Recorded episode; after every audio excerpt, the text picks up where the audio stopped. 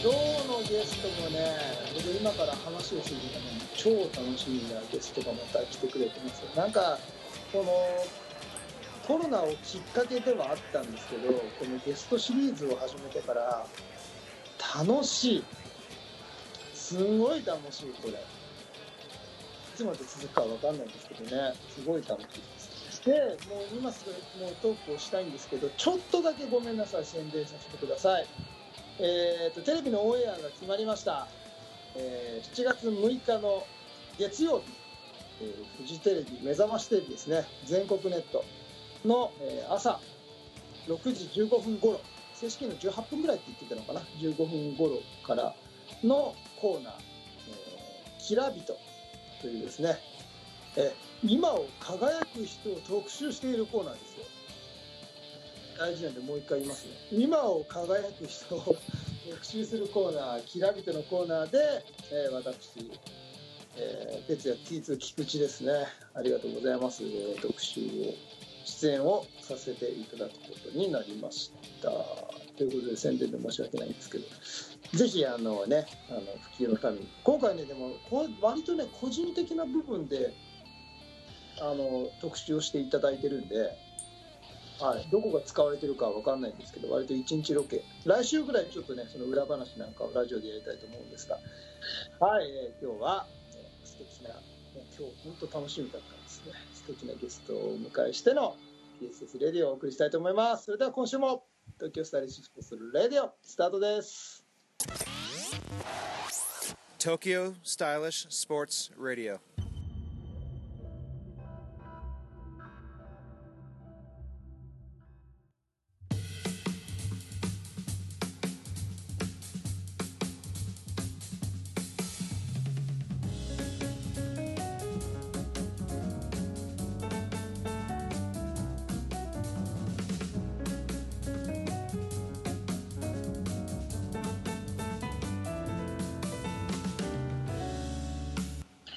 んこんにちは。東京スタイリッシュスポーツ代表チームイノーバーインターナショナル菊池哲也です。皆さんこんにちは。東京スタイリッシュスポーツ広報の高橋剛です。この番組はディスクゴルフを中心とした最新のフライングディスク事情をお送りいたします。もう今やディスクゴルフ中心じゃないですね。ねえ。えどっちかっていうと違いますね。ーえ。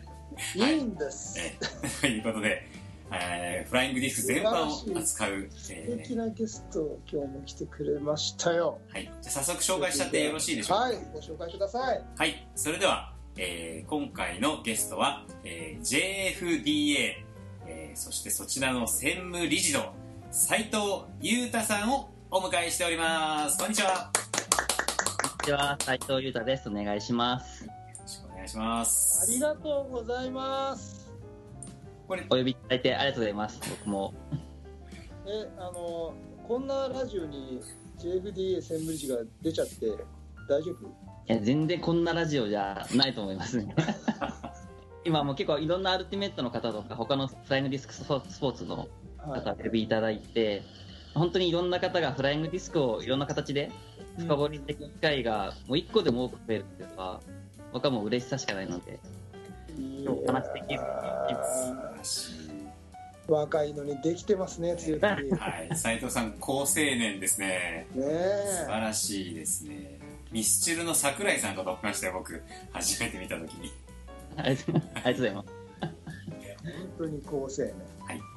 ということで、じゃあ、えっ、と、この今日は斉藤裕太さんをお迎えして、えーたっぷりと、えーフライングディスクのお話、いろいろちょっとしていただきたいなと思います。では、はいはい、お願いします。よろしくお願いします。ということで毎回ここのところゲストの方にはですねえっ、とまあ自分の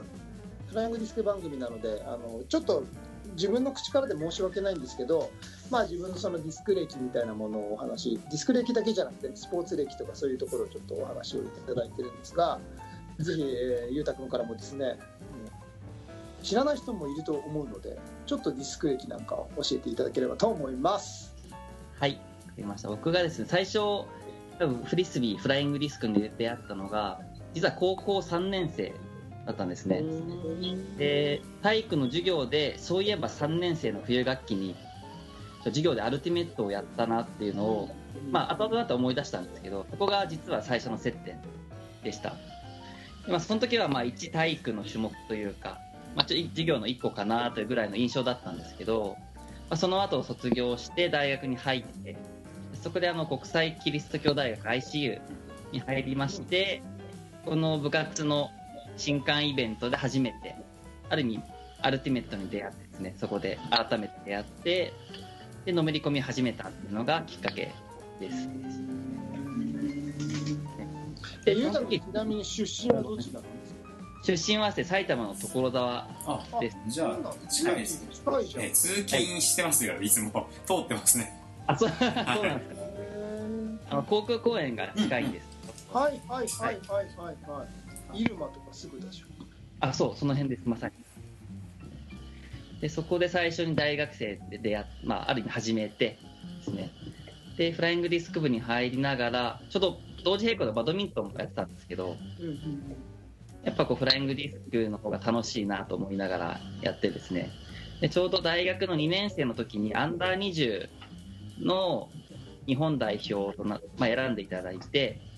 で、ドイツで世界大会があったので、へーだったんですね。で、その頃ちょうどアンダー20の対象となる人たちが、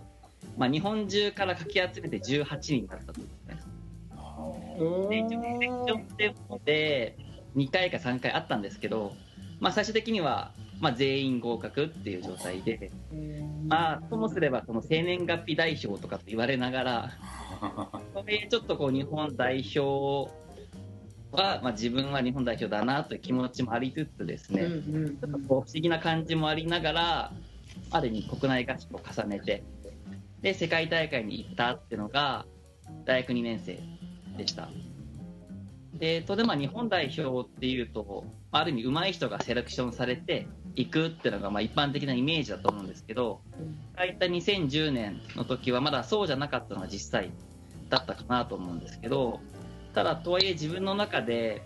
そのじ一個やってる競技で世界に行って、ある意味自分が学校のグラウンドだったりとか、まあ、河川敷で練習してるスポーツと、そしたらかいろんな国の人たちの、まあ、プレイヤーとかがつながれるっていうところに感じられたのはすごい大きかったなと思うので、ある意味、上手くなって選ばれたわけじゃないと思うんですけど、まあ、その大学2年生の時に、まあ、ものすごく特別な経験をして、それがその後のフライングディスクライフに影響を与えたなっていうのは間違いないと思ってます。そうだよねなんかやっぱ初めて海外で俺もそうなんだけど初めて世界戦行った時とかってなんか本当に広がるよね世界がね。なんか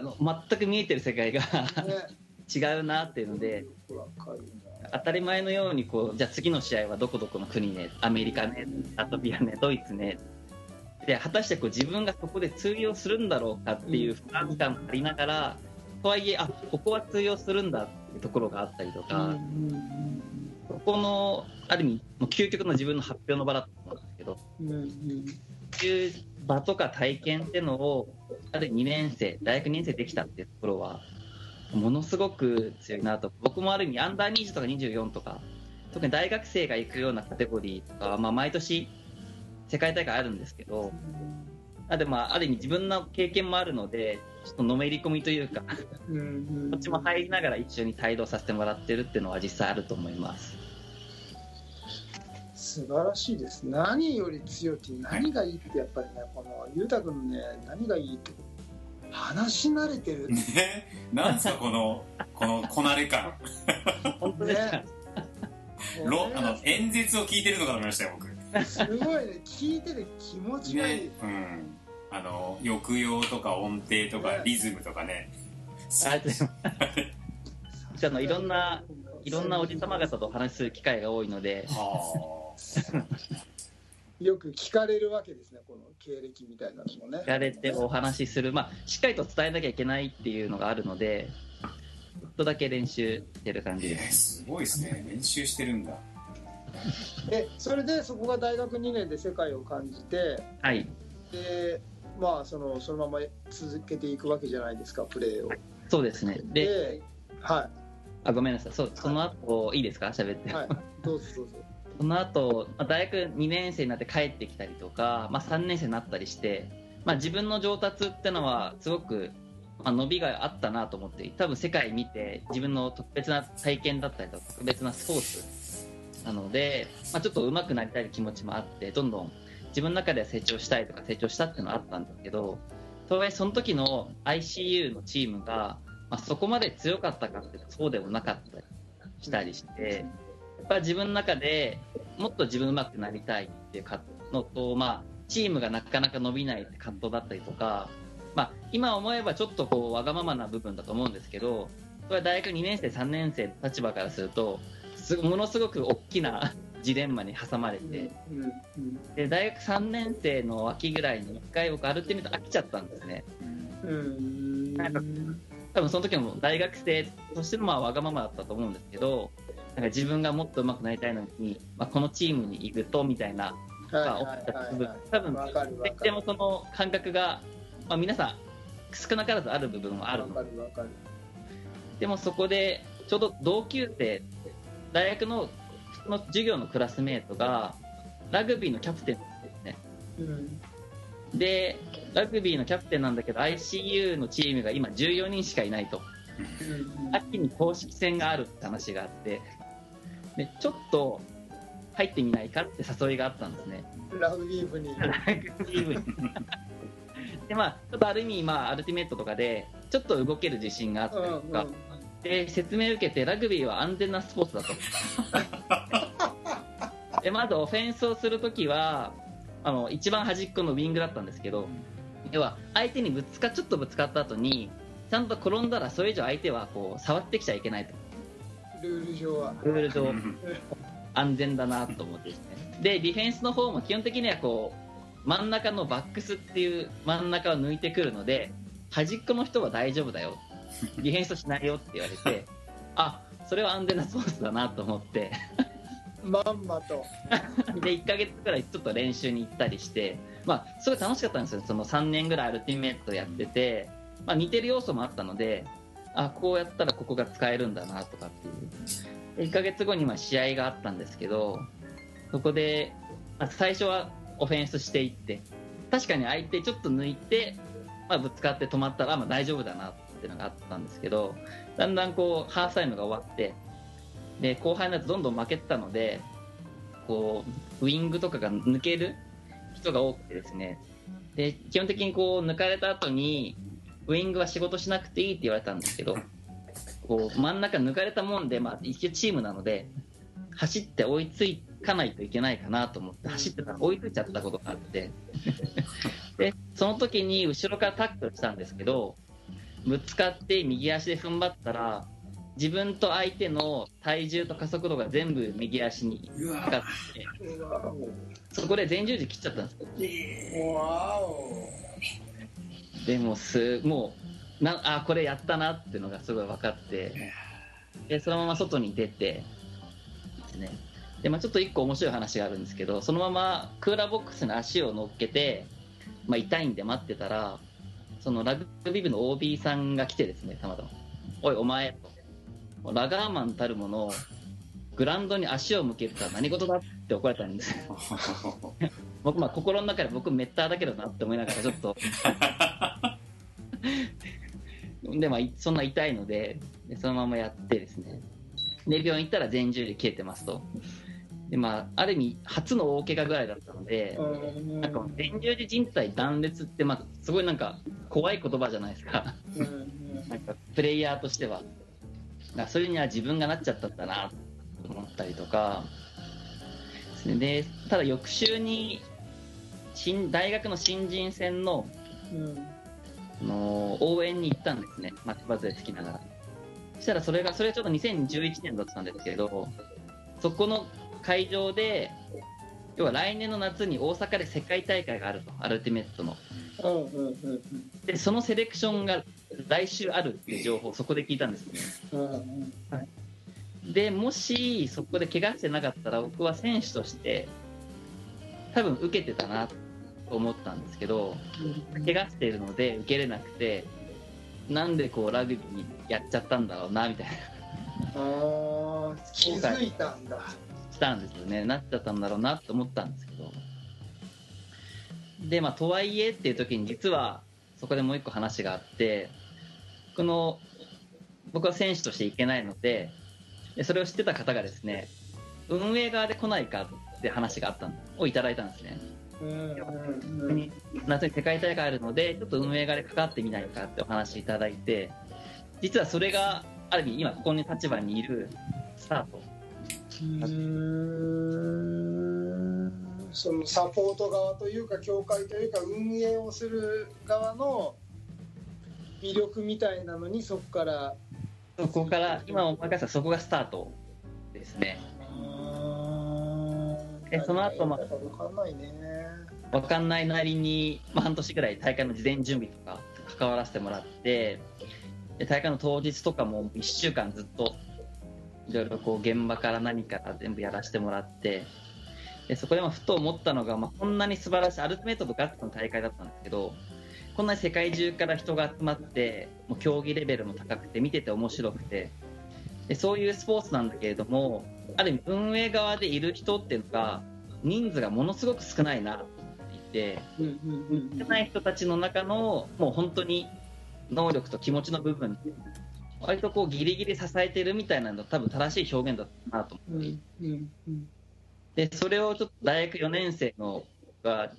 目の当たりにしてしまったうん。のがあったんですね。なのでその時ちょっと4年生なので就活が終わってて次今どうするって話があったんですけど、うんうん。なんか自分の中でこう比較してその取っていただいた企業さんは同期が50人いると。うん。で目の前の、まあ、フライングディスク協会っていうところに例えば卒業した後に関わるってなった場合にはうん。おそらく、まあ、同期ってのは多分いないと思うんですけど多分 IT 企業さんの方に僕が行かない場合でも多分他の人がカバーしてくれるだろうなとそのフライングディスク協会の方に関わったらちょっとちょっとプラスを生み出せるんじゃないかと思ってですね。うんうん。それで新卒でフライングディスク協会って形で入らせてもらって関わら始めたっていうのが流れなので今考えるとラグビーのおかげで今実はここにいるっていう流れいい話ですねそうですね。え、じゃあ、あの、全然すいません。私、あの、全く予備知識ない段階でこの話を聞いてるんですけど、新卒の社会人として JFDA で働いてるっていうことでいいですか？あそうですねおあみたい なるほど。これね JPDGA じゃ考えられないあ、そうそう、だから、そう、あ、そういう組織なの？って今ちょっと衝撃を受けたんですけど。多分その頃ちょうど大阪の堺の世界大会の時に僕もその時、まあ、協会の中にいなかったので詳しくは分かんないんですけど多分その今後、まあ、アクティブに発展させていくためには、まあ、何かしらもっと戦銃に近い形だったりとか戦銃の形を取っていかないと、まあ、一定以上の発展は難しいよねって判断が多分あったと思うんですよね。でその時に入ったメンバー2人いたんですけどでそこで一緒にやっていくっていう、まあ、判断をある意味協会の人たちがしてくれたので僕は入れたっていうのは間違いなくあるんでとはいえやっぱり生活があるじゃない。はい。そのあたりっていうのもあのまあ言える範囲でいいんですけど ちゃんとできるっていうところの、まあ、お給料が出てるわけだよね。ね。まあでも一番最初正直今だけあれなんですけど月額で全部で15万だったんですね。そこから全部引いてってって感じだったんですけどその代わりあの協会の事務所の一部屋に住ませてもらってたのではい。なんでもうなし衣食衣食散歩みたいな。起きて散歩で仕事に行けるみたいな散歩ですね逆にそういう生活まあある意味自分がなんだろうな。自分の生活をなんかこういわゆるきちんとするとかちゃんとすることに多分あまり興味がなかったのかなと思っていて要は自分のプライベート仕事をって手分けてプライベートしっかりするためにっていうよりかはなんか自分がしたいこととかやった方がいいこともっと関わるともっとよくできるものが目の前にある状態で自分の時間たくさん使った方がいいなってまあ思っちゃったので、すげえ偉い。なんかある意味究極ですね。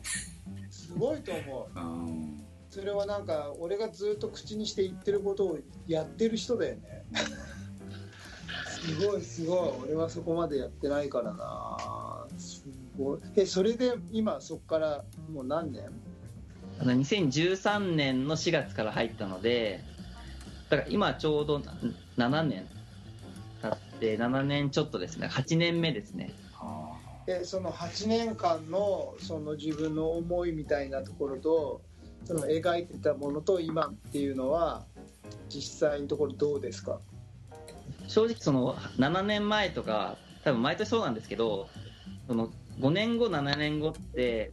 正直こう、見えてるようで見えてないというか、すごく曖昧な状態なのが常かなと思って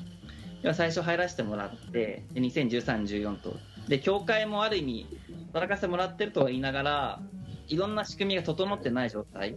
だとか、まあ、いろんな問題がもう毎週毎週起こるだったりとか、とかいろんな、なんだろうな、こう、なぜかよくわかんないけど降ってきて、1ヶ月も、1ヶ月後までに解決しなきゃいけない問題みたいなのがどんどん降ってきて、じゃあ5年後こうなってるよねって、まずそこが、まで考える前の段階うんかなと思ってるんですよね。教会の中の仕組みを全部理解してなければ、他のいろんな関係する団体さんだったりとか、関係する個人だったりとか、との教会のつながりっていうのがまだ見えてない状態が多かったので、それがだんだん分かってきたのは本当最近ですね。もう手探りって表現しか当てはまらないぐらい、多分それが実際だったりで、まあ、そういう意味では、この5年間とか6年間は、まあ、教会の、まあ、そもそもやることを固める期間だったのかなと思っていて、地固めのはい。5年間。ないと、ある意味、全日本選手権がちゃんと運営できてないと、あなんだろうな、例えば、いろんな広報活動をしましょうとか、まあ、対外的に綺麗に見える部分たくさんあると思うんですけど、でもそこやっても、まずは足元だよねって言われたら、確かにおっしゃる通りだったので、逆にそれを言われないようにだったりとか、その足元こそ実は今のプレイヤーに対して一番大事なことだったりするので、だからそこに注力をする時間。まあ、やっと今、これこれこうあると、もっとこうなるなっていうのが、まあ、見えてきたのは多分最近だと思います。選手はね往々にしてやっぱり派手なことを望むから代表がどうのとか っていうところにね現役特に大学生中心だとその4年間に全てがかかっちゃうっていうところがあるから、うん、そこでね選手は華々しく何かをしようとすると協会の地味な活動っていうのはやっぱりなかなか理解されないことがね多かったりするから。まあ、そうです。ねあと、まあ、必ずしも、まあ、全員理解するって、まあ、結構時間かかったりとか、労力かかったりとか、多分、まあ、協会側の発信もあれば、まあ、選手側が、まあ、知ろうとするって、まあ、両方必要だと思うんですけど、ただまあ、少なくとも僕今思ってるのが、その、協会対選手っていう構図っていうのは、あんまりこう、コミュニティとしては、あまりこう、機能しないというか、前向きに進まないなと思っていて、うんその、ある意味、協会対選手ではなくて、うん。ある一人の個人がいるとしたら、うん。ある瞬間は協会の役割をしてるんだけれども、うん。ある瞬間は選手の役割をしてる人って多分たくさんいると思うんですよね。う。んで、ある瞬間は指導者の役割をしてるんだけれども、ある瞬間は、まあ、選手やってる人もいたりとか。うん。考えたときに、いろんな個人が、まあ、その時々に応じて、こう、協会役だったりとか、選手役だったりとか、指導者役っていうのを、まあ、回していくことで、まあ、コミュニティ、どの役割も必要なのか。うん維持していくって考え方にしないと、こう、いろんな疲弊が出てくるかなと思っていて、本当にそこの VS っていうところをちょっと立っていきたいなというところと、実はその、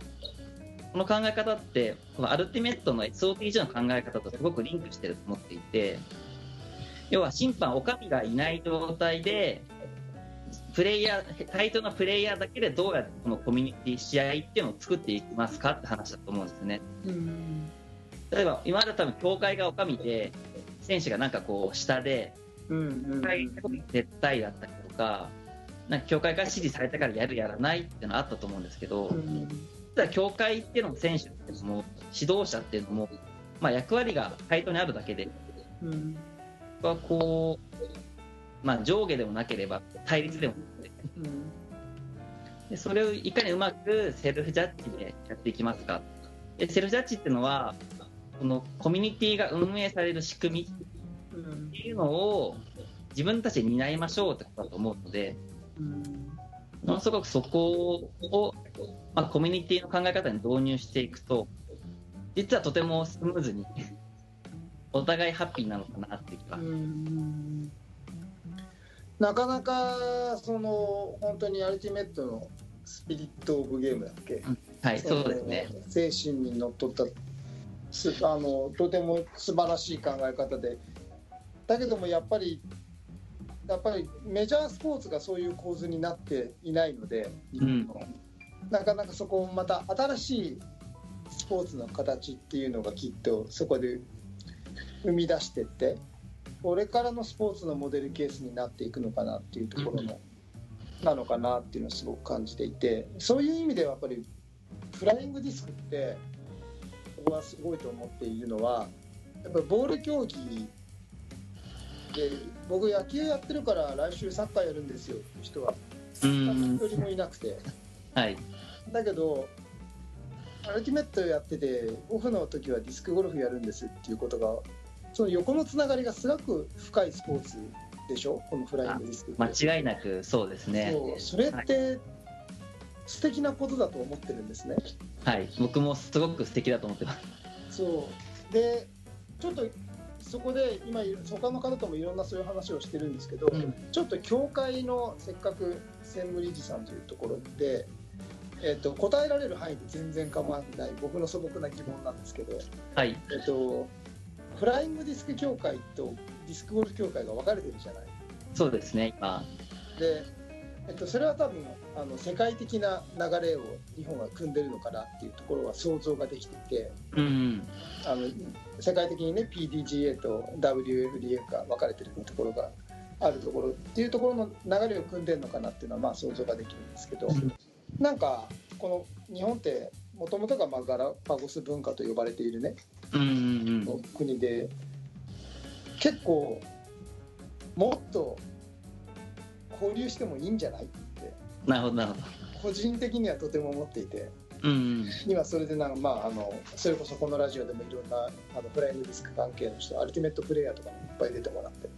話をしてるんですけど、うん。それなんか協会とかでやっぱりそのフライングディスク協会っていう名前があってゴルフの大会ないじゃない？ってはい。まあ個人総合で入ってるって感じそうそうそれだけじゃない？はい。なのでなんか個人的にはフライングディスク協会なんだからもっとゴルフもややってくれてもいいのにななんていうことを勝手に思ってるタイプではあるんですけどうん。その辺の考え方ってねやっぱりその JPDGA との役割分担みたいになってくるってことですかね。それ僕が聞いてる範囲だとそこの役割分担で今までずっとやってきてっていうところなので、多分そういうことだと思うんです。多分当初別れた時にそういうお約束をしたのかなというふうには認識はしてます。た確かにその日本フライングディスク協会が、この前の日本体育協会今日本スポーツ協会なんですけどいろんな日本まる協会が加盟してるところがあってそこに申請書類を出すときに当然日本の中にあるいろんなフライングディスク関連団体との関係性を教えてくださいとは当然言われるんです。うんうんでそこの中 JOC とかに言われたんですけど要は1個の競技が1個の傘に入ってることが大事であってそれがに基本的に日本の考え方だと。あの例えばバスケとかってある意味2団体あったと思うんですけどうんうんうん。1プラス集めようっていうのは、まあ、いろんな側面はあるんですけど、うん。ある意味1個の競技は1個の傘だよね。でその傘の中を上が日本スポーツ協会とかスポーツ庁があって、うん。全部のスポーツが1個の傘の中で収まってますよね。っていうのが今の日本のスポーツのあり方だったりするのででそういう時に説明したのが JPDJ の P はプロフェッショナルだと。でそこで要はこう賞金をもらうっていうことを一個の大会の位置づけにしてる部分もあると思うんですよね。だからそれは世界の流れもあると思っていて、だそこで今、JFDR にアマチュアの部分が大きくて、ただ JPD はその中で、あえてその JPDG PDGA の賞金の文化だったりとかっていうのを、まあ、残すために区分してるした団体だって話は一目側面ではしたことはありますね。でも実際ですね、でフライングディスクっていう傘の中だと、ある意味プレイヤー側からしたら、まあ、フライングディスクを持ち帰ったりとか、まあ、ともしたらウルトラスターのままでもディスクゴルフって、まあ、仕組み上できなくはなかったりする。うんうん。それくらいある意味垣根がものすごく低いものだと思うので、うんそれでその全日本をやるやらないって話もあると思いますし、それで選手間の交流をもっとするって話もあると思いますし、では、いろいろ横断した方がいいのかなとは思いますね。あのーアルティメットってみんなまあアルティメットのプレイヤー寿命っていうのがね今どのくらいかっていうのは僕は正確には知らなくてでもまあ想像するにいろんな人の話を聞いてるとやっぱり大学の4年間っていうのが一番強烈にそうです。っていうのが感じていてそれでゴルフって22歳で始めるとうん。若手なんですね。な なるほどな。そうそれでこのフライングディスクっていう業界にずっといてくれれば何かしらの、ね、可能性もあるしすごく我々にとって悪いことは一つもないと思うのでそのやっぱり学生時代にディスクゴルフをかん経験あのプレイヤーになってくれなくて全然よくてアルティメット一生懸命頑張ってほしいんだけどその間にその存在を知ってもらって何回かやったことがあってあこれ楽しいねってうん思ってくれる人がいて、アルティメットを引退するタイミングで始めてくれたりとか。うん。でやっぱりアルティメットをやっていてもスローは好きだけど実は走るの好きじゃないんだよなっていう。人 絶対いると思って。間違いないそういう人はもしかしたらディスクゴルフの方が向いてるかもしれないし、うん。っていうところの可能性とかはい。っていうところで別に協会が一緒になってほしいとは思わないんだけどなんかそのアルティメットプレイヤーがディスクゴルフをやることによって当然スローの幅も広がるしうん。悪いことは一つもないなっていうのはずっと思っていてはい。なんかそれだけにあのやっぱり学生はきっと JPTGA って組織なんか知らないしそうなんですかね。そう多分知らないと思うんだよな、でもともすればそれこそアルティメットだけをやって引退してここはディスクゴルフなんていうものに全く触れないまま終わってしまう。うん。でこれがさっき話してた横のつながりっていう部分ではとてももったいないなと思っていて、うん、それをねすごく感じるんだよね。まあその3、4年前ぐらいから、まあ関東のまず1イベントではあるんですけど、と 5, 年5月ぐらいに大学生1、2年生対象のと新入生のフレッシュマンズキャンプやってるんですね。あとウェルカムキャンプ。うん。で、まあ、1、2年生が参加できるっていうもので、大体300人から集まったんですけど、でそこで入ってきたときに、まず他他大学で一緒に始めたメンバーと交流しようというところ、あとはアルティメット以外の種目も知ろうっていうのがテーマ。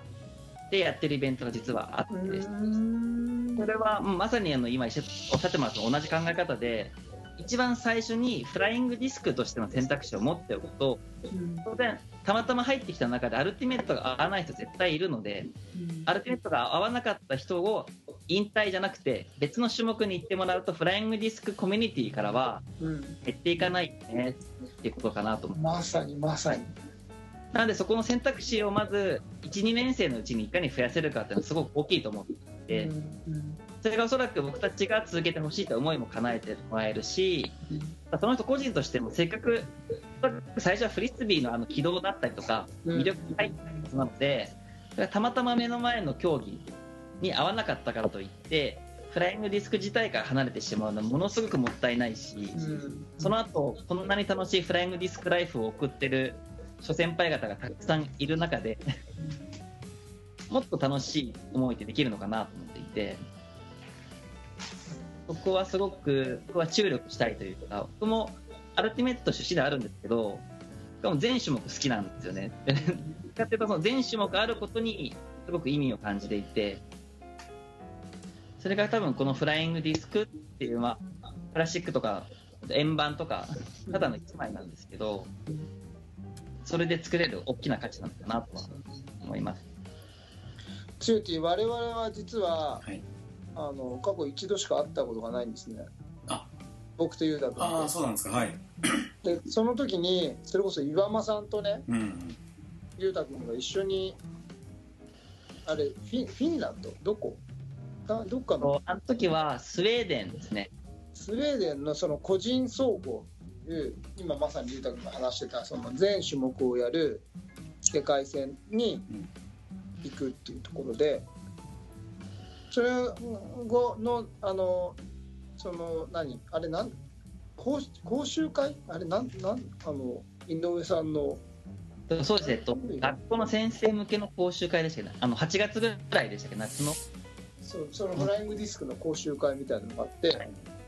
そこで初めて会ったんですけど。日本であそうそうそうそう、あれ何年前？多分あれが2015年なんで、もう5年前。何。前ぐらい。年前か。よく覚えていて。高高青年だなと。はいはい、その時も、まあ、こういうこういうここまでは話されてますけどそんなような話されてたんですか？2人で。二人で。一切してない。あ一切してないの？そうなんだ。こんにちはぐらい。ご挨拶とちょっと雑談程度。うん、そうです。うんえその時はまだ理事じゃなかったんですか？斉藤さんは。いやいや2015年は多分なってたと思いああまそうなんですか。えでそれから全くこうリアルじゃないとこでのお付き合いはあったんですか？LINE とかさ。ないですね。えじゃあ今回ポッといきなり T2 か。らポットというか、はい。僕はずっと話したいなって思ってた。す。そうだったんですね。そう俺はなんかあのあの一回会ったあれだけなんだけど本当にあの好青年だなと思っていたんですよ。うん。はいで理事をやってるっていうことでなんかいつかちゃんと話をしたいなって、まあ、飲みに行くのでもよかったんだけどなんかちゃんと話をしてみたいなっていうずっと思ってて、うん。まあ、きっかけがなかなかなくて。で僕もあんまり実は社交的なタイプではないですね。あそうそうなんですか。そうなんです 強いてはよく知ってるんですけど僕結構人間付き合い煩わしく感じるタイプなんだけどここのこのまあ今フライングディスクを日本の文化にっていうのを自分のテーマでやっていて、でこのディスクゴルフだけに縛られてちゃいかんっていうところであのいろんな話人の話したいなと思っていてなるほど。その一環でいやこれは裕太君と話さないっていう選択肢はないなと思っていて。ありがとうございます。思っていたんですよ。それでなんか僕は勇気を出してさせたわけですね。なるほど。見事プロポーズに応えてくれたわけですあねりがとうございます。ありがとうございます 本当に。お声掛けいただいて、出ないっていう選択肢はないなって思って。いや嬉しい。なるほど。えこのラジオの存在は知ってましたか？あの、投稿はですね、もう毎週のように拝見してます。いろんな、ああフェイスブックやら、Facebook、あの、あと戸田にある、あスはい。ポーツパークでしたっけのはい投稿だったりとかは、もう永遠見てますね、僕。毎嬉しいな。結構このラジオに出てくれた人たちは自分の回は恥ずかしくて聞聞いてないですっていう人が多いのでああ、そう そうですね。ぜひ聞いてください。うんわかりました。あの聞き返すとちゃんとラジオしてますからあの安心して聞いていただければ。そうみんなこんな話でよかったのかなとか言うんだけど聞き返すとねうん。立派なラジオになってるんですね。なるほどな。ちなみにあの日本フライングディスク協会としてはあのこう広報活動じゃないんですけど外にこう、まあ打って出るはい。活動って多分そのネット上とかそのそういう情報以外に何かお持ちなんですか、うん、外に出るのは、まあ、はい。ネットはまあ今大会とかの写真映像とかのまあアーカイブはもう前提としてるのがあるんですけど、はい。今そういう意味でやってるのがいろんな映像とか写真を全部協会で権利を持った状態で残しておくってことをしてるんですね。でそうした時に例えばいろんなテレビ局さんだったり制作の方からお声掛けいただいて、まあ番組で、まあ、使いたいんだけれどもちょっとこう素材ないですかってにどうぞどうぞってお渡しできる状態にしてるんですね。今、大体1週間か2週間に1回、いろんなテレビ局さんから、あのいろんな番組だったりとか、取材の話いただくぐらいになってーいて、ある意味、そこに対してすぐレスポンスよく素材とかを渡ってきたりとか、ちょっと教えに来てください、平日にっていう時に、まあ、1000人の人がいるので、うん。まあ、足運んでいけるっていうとこ、フットワークの軽さだったりとか、ある意味扱いやすい、いろんな意味で扱いやすいスポーツっていうところを、まあ、受け身ではあるんですけど、最低限のラインで作ってるっていうのはまず一つあります。で、もう一つがですね、あの、プレスリリースとかは一応こう、各メディアさんに投げるようにはしていて、大会の結果だったりとか。ただそれはまあその瞬間には記事にはならないとは思うんですけど、ただその、今後書いてくださるかもしれない方の目に留まり続けるだったりとか、っていうところは大事かなと思ってます。で、まあ、最後、まあ、強いてあげるとすると、いろんな企業さんだったりとか、個人に対して、まあ、このスポーツ楽しいよねっていうのはもちろん言うんですけど、もう一個深掘りした、実はこういう価値がありますっていう情報の整理だったりとか、そこをお伝えする資料だったりとかっていうのを、まあ、用意しておいて、まあ、学校の先生に対してはこうですよだったりとか、あとは企業さんだとこういうメリットがありますよ。まあ、当然ヒヒアリングしてなるほどと思ってどんどんアップデートしていくんですけども、そこの情報を固めていくっていうところはふとご説明してくださいだったりとか機会いただいたときに実はこういう競技でこういう魅力があってもちろん今やってる人は楽しいんだけれども今やってない人にとっても実はこういう価値があるのでやった方がいいですよと。いろんな意味で。関わった方がいいですよっていうところの情報の整理をしておくっていうのが今ですね。うん。ちなみにその雑誌とか取材とか受けて情あの映像の提供をしてくださいって言った時には金銭は発生するんですか？今発生させないようにしてます。ああえて。あえてですね。それも使いやすいスポーツってところと、はい。裏返すと映像の制作って撮影とか僕がやったりしてるのでコストかけない状態で多分プロの方から見るとちょっと弱いと思うんですけど8割のクオリティでも持っておく持ち続けておくっていうところが今の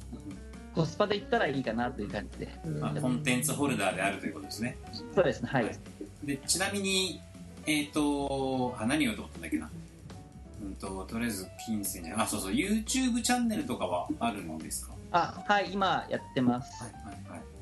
でそこでは流してるのが各各大会のハイライト映像とあと最近ライブ配信もやってるんですね。はいライブやってる、はい。で、あの、ライブ配信もやぐら組んで、で、上にカメラを置いて、で配信機材も実は全部 JFD で持っていてライブ入れしないで一番シンプルにできる形を、2、3年ゆっくりかけて作っていったのがあるので、ですごく低コストで、8割のクオリティで、でもライブ配信をするっていうところを今、自前でできるような状態にしていてですね。でしかもそれも、普通はカメラマンの方とか、ツイッターの人とか、結構、プロの方が必要だと思うんですけど、ここもあえてもうシンプルにして、削るとこ削って、ほとんど全部学生さん、当日来て、朝こんにちはっていう方の組み合わせでうん。できるようにしていて、なるほど、うん。はい。バイト代が発生するんですか？あ、それはしてますね。ただ他のある意味大会の受付スタッフと同じような金額うん。でお願いしてます。か。じゃあもう JPDGA の P がついてるプロフェッショナル団体の何十倍も先を行ってるね。そうですね。やっぱそこは協会として協会独自で運営していけてる強みですね、うん。専業でできるじゃないですか。うん。あそうです。ここに時間を、まあ、使える人を置いてるって、まあ、ある意味協会の判断。うん。があるからこそできるのは実際あるかなとは思います。でも今ちなみに今有効会員っていうのはどのぐらいいるんですか？今ですね、会員数は5150がこの前ですね、2019年末ですね。それは増えている？えっと、年大体平均すると300人増えていて、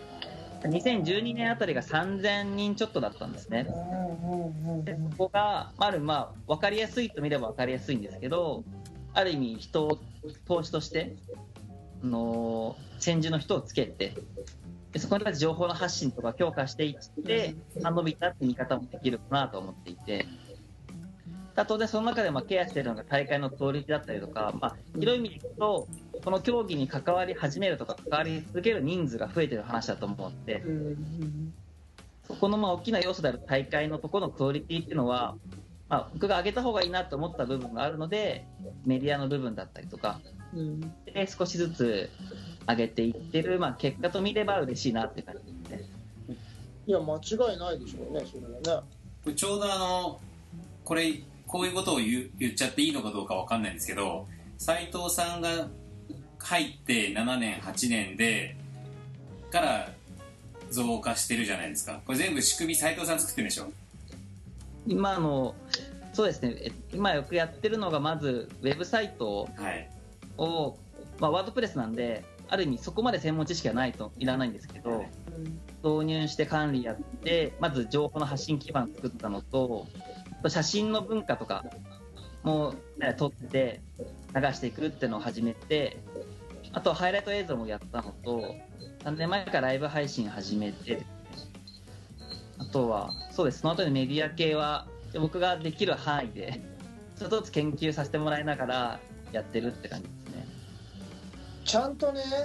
あの時代を捉えてるわけですよ。これから、まあ、5G になってくると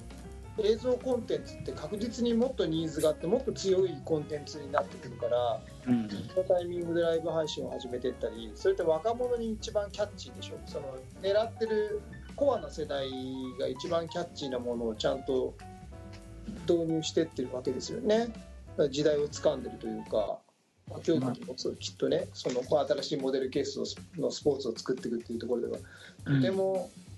時代を捉えてるなっていうのを感じてちょっとねすごく感心してるんですけど、ではフライングディスク、まあ、その僕がちょっと始めたっていうのはあるんですけどそもそものフライングディスク自体の、まあ、映像映えというか見てて面白いとかって部分はすごく大きいなと思って。であとまあ1個目は分かりやすくディスクの起動とかのダイナミック性はあると思うんですけど、うん。あとこんな起動するのっていう驚きだったりとかもう1個は見せ場が多いと思うんですよね。まあ、どの人がディスクゴルフをな投げる瞬間っていうのは、まあ、ある意味もう毎回のようにあると思うんですけどそれが見せ場になったりとかアルティメットは得点のシーンがすごく多いのである意味1試合の中での見せ場が多かったりとか。でガッツも1投ごとに実は見せ場だったりとかっていうのがあって試合やってる中での見せ場が多いのである意味いろんな加工がしやすかったりとか。僕一人が大会会場ぐるっと回っても1日回ると素材が揃うっていうのはうん。多分その競技特性がすごく大きいかなとは思っていて、多分一つのコートに何カメもないと残せないではなく、その競技特性はすごく大きい。です。で最近 TikTok も実はちょっと始めたりしていて、あの中高生向けの映像媒体で、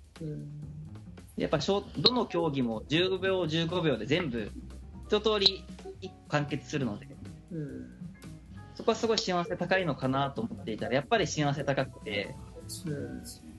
今最大の再生回数が今420万回とかすごい。うんでそれを見てくれたアメフトのある意味なんかそういう人たちのみんなフォローしてるアカウントがあって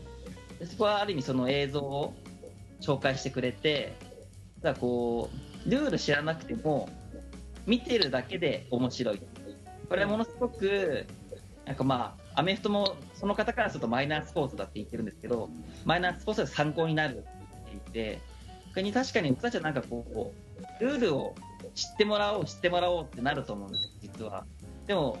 ラグビーで分かったように応援するのに実はルールって12個ぐらい知っておけば実は楽しめたりしてうん。ダイナミック性だったりとかよく分かんないけどかっこいいの面白いよねっていうところが実は最初のステップでいいのかなっていうのは最近うん。思ってます TSS Radio.